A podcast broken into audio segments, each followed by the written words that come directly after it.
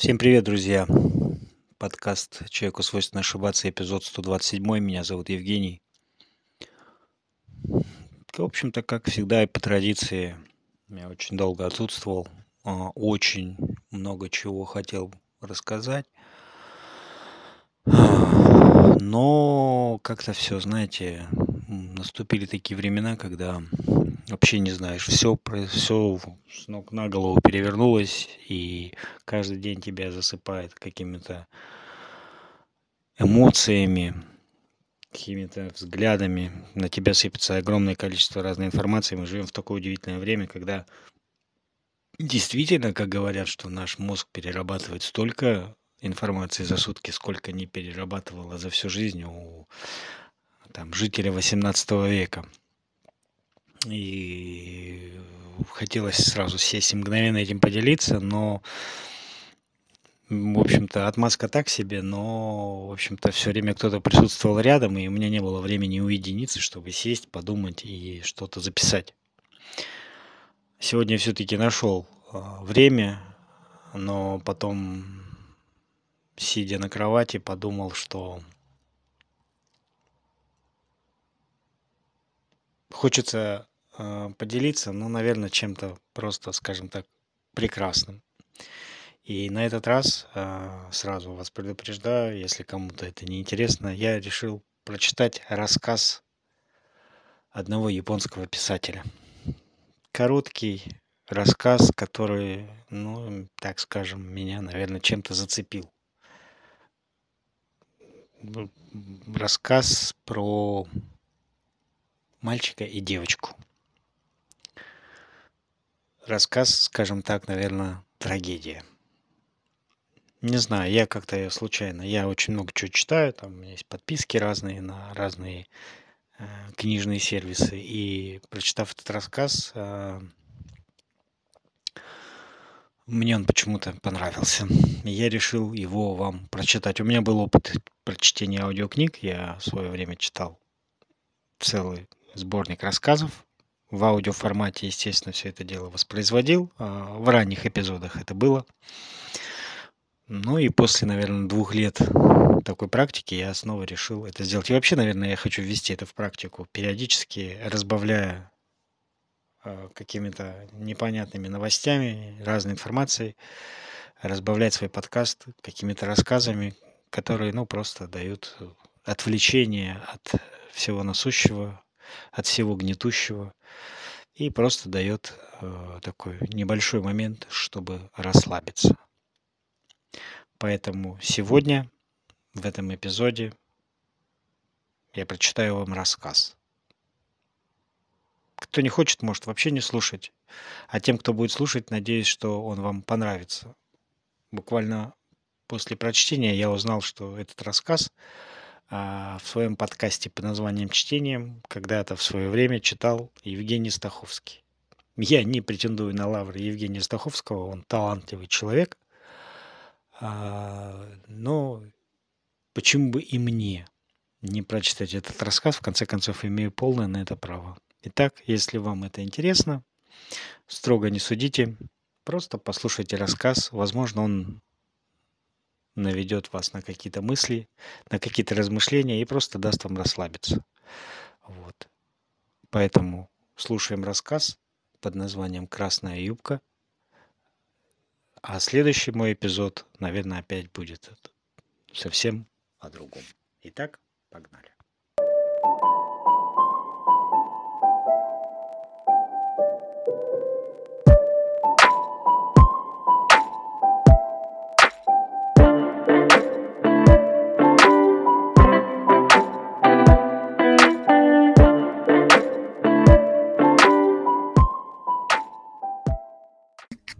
Миура Тецеу. Красная юбка. Рисаку не думал, что Хиде, его младшая сестра, так серьезно отнесется к его приглашению и сразу же приедет в Наори. Он хотел лишь вселить маленькую надежду на будущее сердце сестры, уже невесты, которая осталась одна в глухой деревне возле больной матери. Не выберется ли она как-нибудь, как-нибудь к нему в город с ночевкой передохнуть от деревенских забот? написал он ей. Слова эти, подумал он, как-то ободрят сестру, у которой не было никаких радостей в жизни. Однако от Хиды тотчас же пришла открытка. Она сообщила, что матушка отпустила ее в город на один вечер, и она выезжает в субботу утренним поездом. Это было полной неожиданностью для Рисаку. Он даже слегка растерялся, хотя сам же и пригласил сестру. Растерялся он не потому, что приезд Хиды доставил бы ему какие-то неудобства. Она бы нисколько не стеснила его. И все же внезапное появление сестры, неотлучно находящейся в деревне у прикованной к постельной больной матери, напугало его. Уж не сбежала ли она потихоньку из дома? И не разбудил ли он в ней ненароком своенравного ребенка?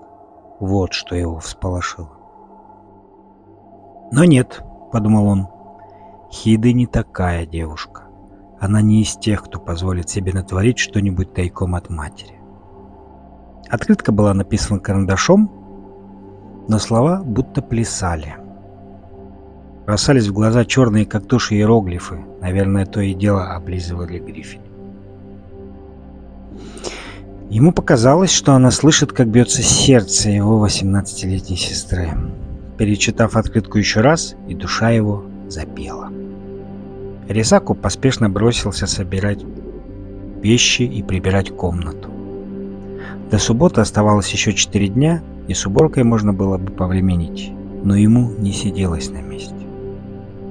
Работал он плотником на маленькой верфи на окраине порта, и там же при верфи жил ютился в жалкой коморке величиной в три татами на втором этаже сарайчика, где хранились инструменты. Но именно потому, что коморка была крошечной, ее надо было тщательно прибрать. В субботу Рисаку вдруг проснулся ни с того ни с сего задолго до восхода солнца. В комнате было темно. На посветлевшем небе, видневшееся в незашторенное окно, тускло светили поблекшие звезды. Хиды как раз вышел из дома, подумал он, глядя на тусклые звезды. Чтобы попасть на утренний поезд, из дома надо выйти еще затемно и спуститься по узкой тропинке до станции у подножья горы. Деревня их находилась высоко в глухих горах.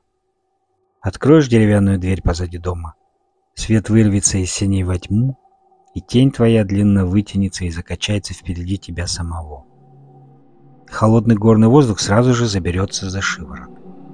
Ему ясно вспомнилось ощущение холода, когда рано утром выходишь из дома, и он натянул тощее одеяло до самого носа. Однако беспокоиться за сестру, находясь в городе, не имело никакого смысла. Возможно, даже и беспокоиться-то не о чем. Хиды, получив от матери разрешение съездить к брату, радостно спешит сейчас на поезд. До полного рассвета было еще далеко. Он закрыл глаза и решил вздремнуть немного, но вдруг услышал какой-то звук. То ли шорох, то ли шарканье. Открыл глаза, приподнял голову, ничего не увидел, а звук пропал. Наверное, почудилось, подумал он. Положил голову на подушку, смежил веки и снова услышал шур-шур-шур. Не открывая глаз, внимательно прислушался. Непонятно было, откуда доносится звук. И у самого уха слышно, и откуда-то издали. Что же это такое? Словно кошка лакает суп из миски. Или утренний ветер поднялся на море. Налетит ветер, море в бухте чуть-чуть слышно зашумит, и волна тихонько лезнет причал верфи. Но для морской волны шорох был слишком тороплив. Он открыл глаза. Из окна было видно утреннее звездное небо, и тут он вдруг понял, что это было. Это были шаги сестры. Она торопливо спускалась с горы, шаркая кедами по горной тропинке, на которую пала ночная роса. Он удивился. Не может быть, чтобы шаги человека, идущего где-то в горах, на расстоянии многих десятков ри, слышались так отчетливо. Закрыл глаза, и опять послышалось. Шарк, шарк, да, это шаги сестры. Он грустно улыбнулся закрытыми глазами и подумал, скучаю очень по сестре, вот и чудится всякое. И проснулся вдруг среди ночи, потому что померещилось, будто бы она идет. Обычно он просыпался с восходом солнца, когда утренние лучи падали на его веки, потому-то и удивился сегодня своему необычному пробуждению. Потревоженный шарканьем шагов, спать он уже не мог. Быстро вскочил с постели, оделся и вышел. Делать особо было нечего. Он двинулся вдоль причала к соседнему заводу, изготовлявшему какие-то железобетонные конструкции. Пройдя довольно далеко, остановился и подумал. Хорошо, что день сегодня собирается быть ясным. Море было спокойным, а в небе на горизонте холодно блестело, как длинный меч, положенный на бок. Вернется Хиды в деревню, и зима уже не за горами. Вдруг пришла ему в голову мысль, и он вздрогнул от пробравшего его озноба. Поезд, на который села Хиде, прибывал на станцию Наори в 11.50. Рисаку сходил на станцию и уточнил это в тот день, когда получил от Хиды открытку.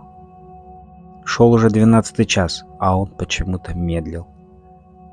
Наконец хозяин напомнил ему, «Эй, скоро уже половина двенадцатого, иди встречай сестру-то». Рисаку вышел с верфи и, придерживая карман джемпера, бросился бежать со всех ног. Если бы он направлялся прямо на станцию, спешить не надо было. Но ему нужно было еще заглянуть на почту и снять немного денег со сберегательной книжки. Была суббота, и почта работала не полный день. Так что, встретив Хиды, он не успел бы уже получить деньги. Он ворвался на почту, вынул из кармана джемпера сберегательную книжку и личную печать, положил ее у окошка контролера, но печать скатилась и упала на бетонный пол. Он тут же поднял ее, обдул и просунул в окошечко. Женщина-контролер с подозрением взглянула на него. Он сильно запыхался.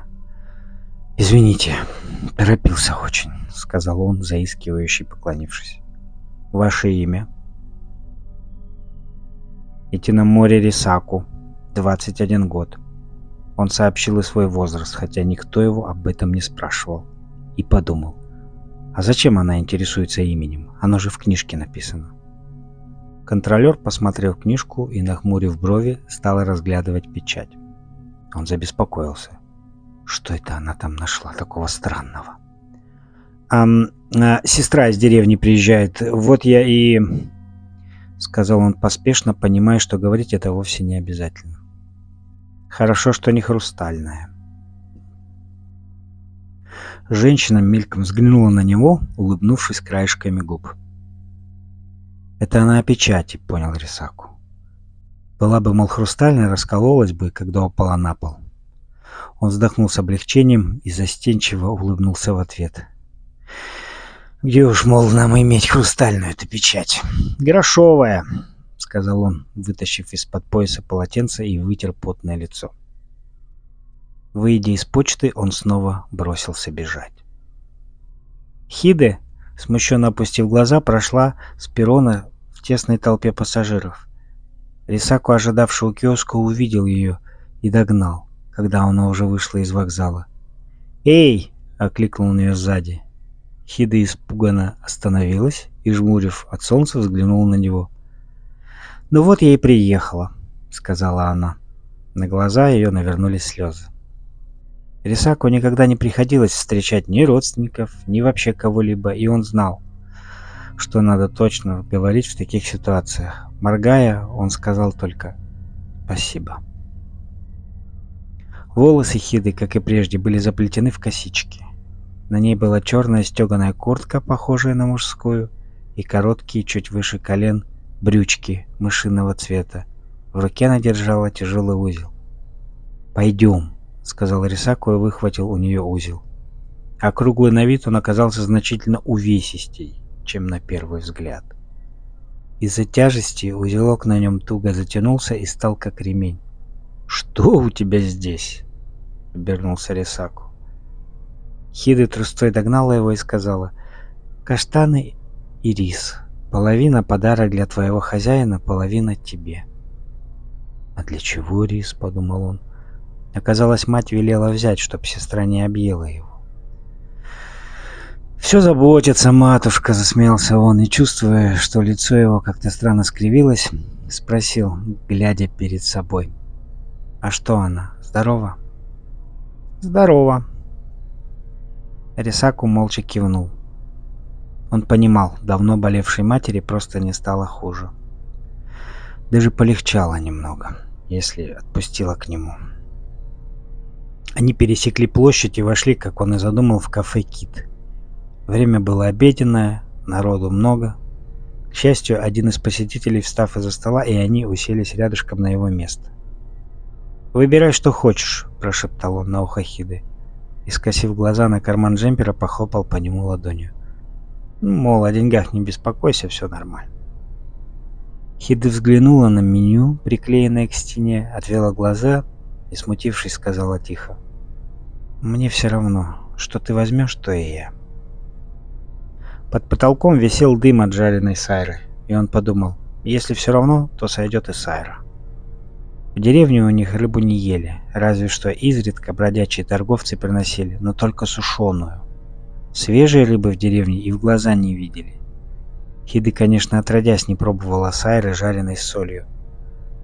А, «Две порции сай-сай-сайры и рис на двоих», — заикаясь, крикнул хозяин кафе на кухню.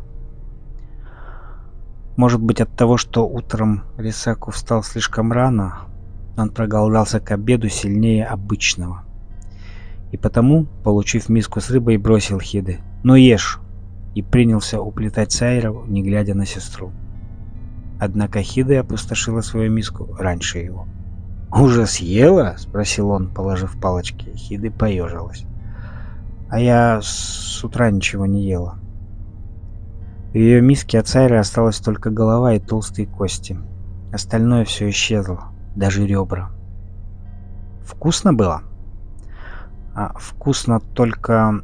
Хида нахмурилась и показала рукой на горло, а он грустно улыбнулся. Ребра трудно было глотать? Да нет, и в горле что-то колет, будто шип вонзился. Ну, значит, кость застряла, подумал Рисаку.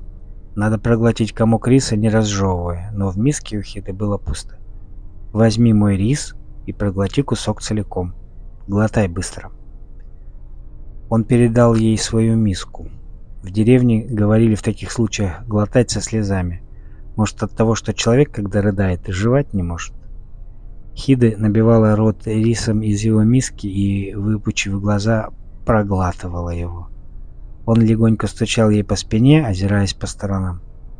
Когда кость наконец-то проскочила, риса в его миске не осталось. Надо мной тоже частенько потешались от того, что я, когда приехал в город, все давился рыбьими костями, утешал он смущенную Хиду, выйдя из кафе. Все давятся, пока не привыкнут. Зато городские жители язык царапают, когда едят каштаны. С большой улицы они вышли на берег моря. И тут он вдруг заметил, что Хиды шаркает ногами точно так же, как ему послышалось утром еще до рассвета. На ней были старые кеды, и стертыми подошвами она тихонько шаркала по асфальту. «Ну, конечно», – прошептал он. «Что?» «Да, так, ничего». Они зашли к хозяину верфи, и Хиды церемонно представилась, чем удивила Рисаку. «Смотри ты, какая самостоятельная», — подумал он, вспомнив, как несколько лет назад он сам пробормотал что-то невнятное и лишь поклонился хозяину. Уплетая вареные каштаны в коморке на втором этаже, Хиды вдруг тихонько хихикнула. «Чё это ты?» — удивился Рисаку.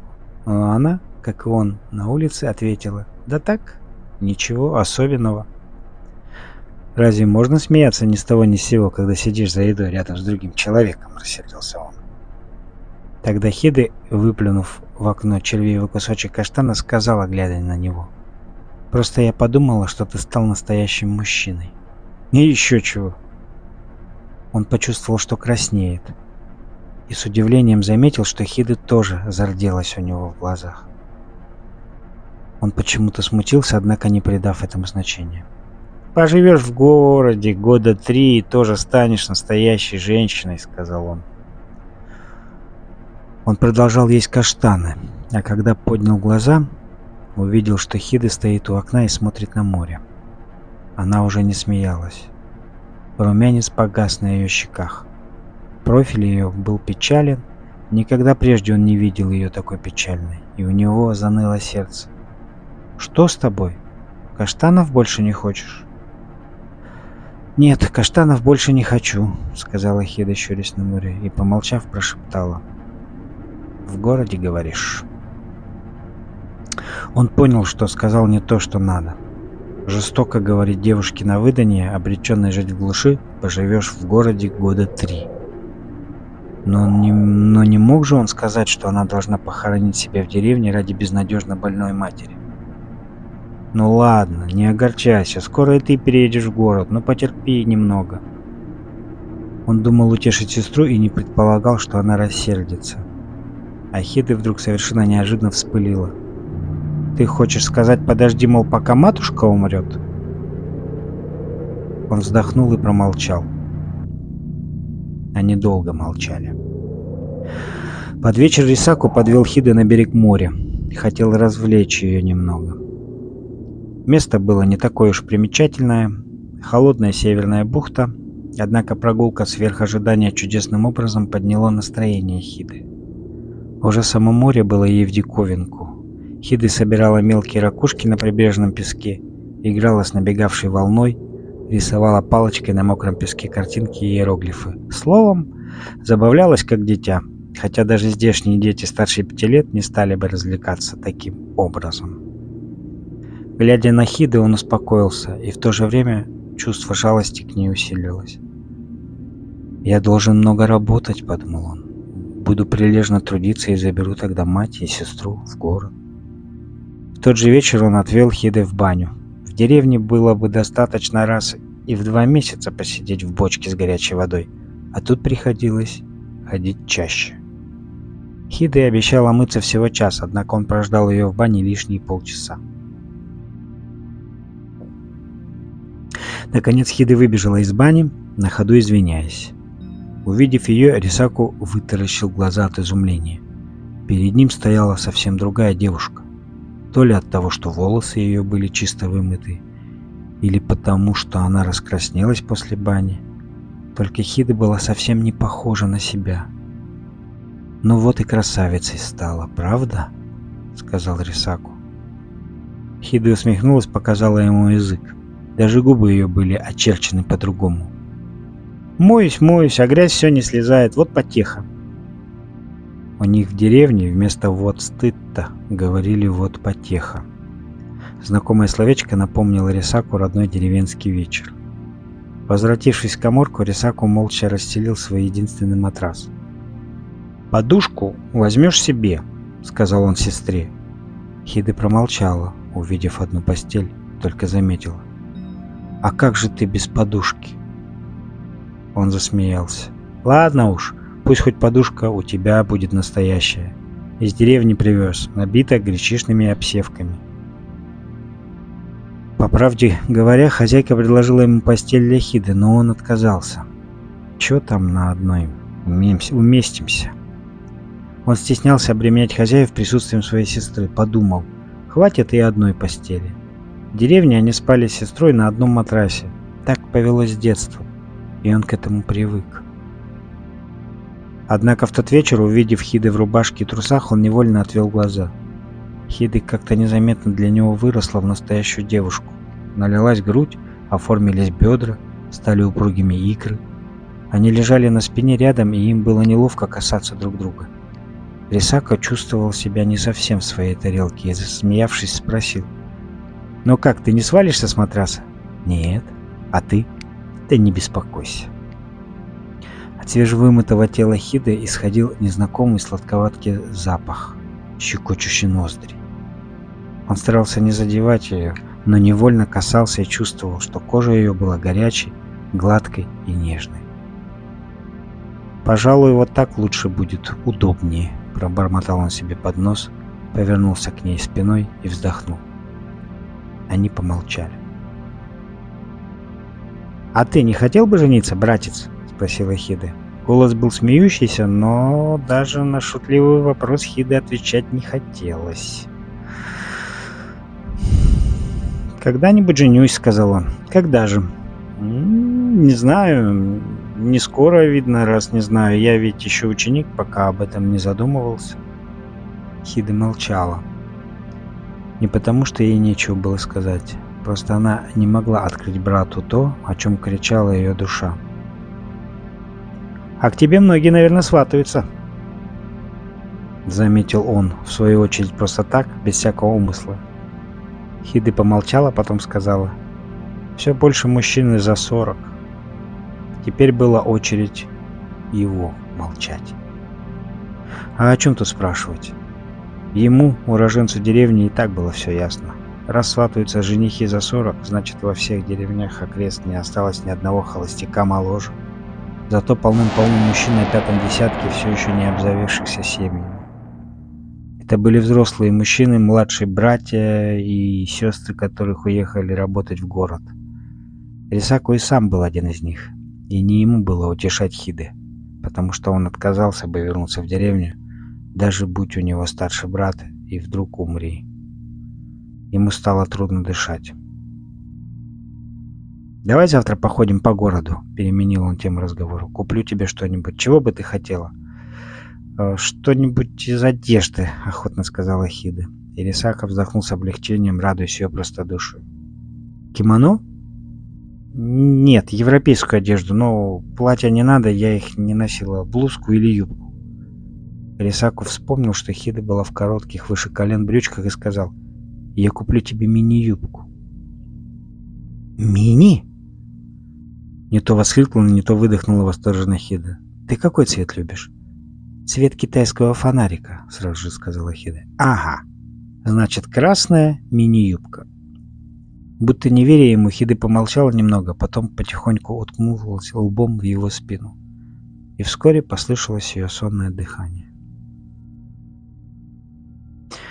Однажды, дней через десять после того, как Хида уехал обратно в деревню, Рисака неожиданно навестил родственник, старик из соседней деревни. В тот день Рисаку сидел на пустыре неподалеку от причала и, расстелив на сухой циновке, на сухой траве циновку точил Теслу. И когда он увидел медленно плетущегося к нему старого его, показалось, что и без того сумрачный день вдруг потускнел. «Дедушка?» Прошептал он и вскочил на ноги. Старик подошел к нему и бросил, вдруг даже не поздоровавшись. «Едем в деревню». Застигнутый врасплох Рисаку молчал, ничего не понимая. «Хиды умерла», — пояснил старик. Рисаку молча глядел на него широко открытыми глазами. «Повесилась на каштане за домом», — добавил старик. Рисаку пошевелил губами, но не издал ни звука. Слова будто застряли в горле. На ней была красная юбка, что ты ей купил, а на шее бусы из ракушек. Рисаку затряс головой, дрожа как осиновый лист. «Неправда! Не может быть! Неправда все это!» «Нет, правда!»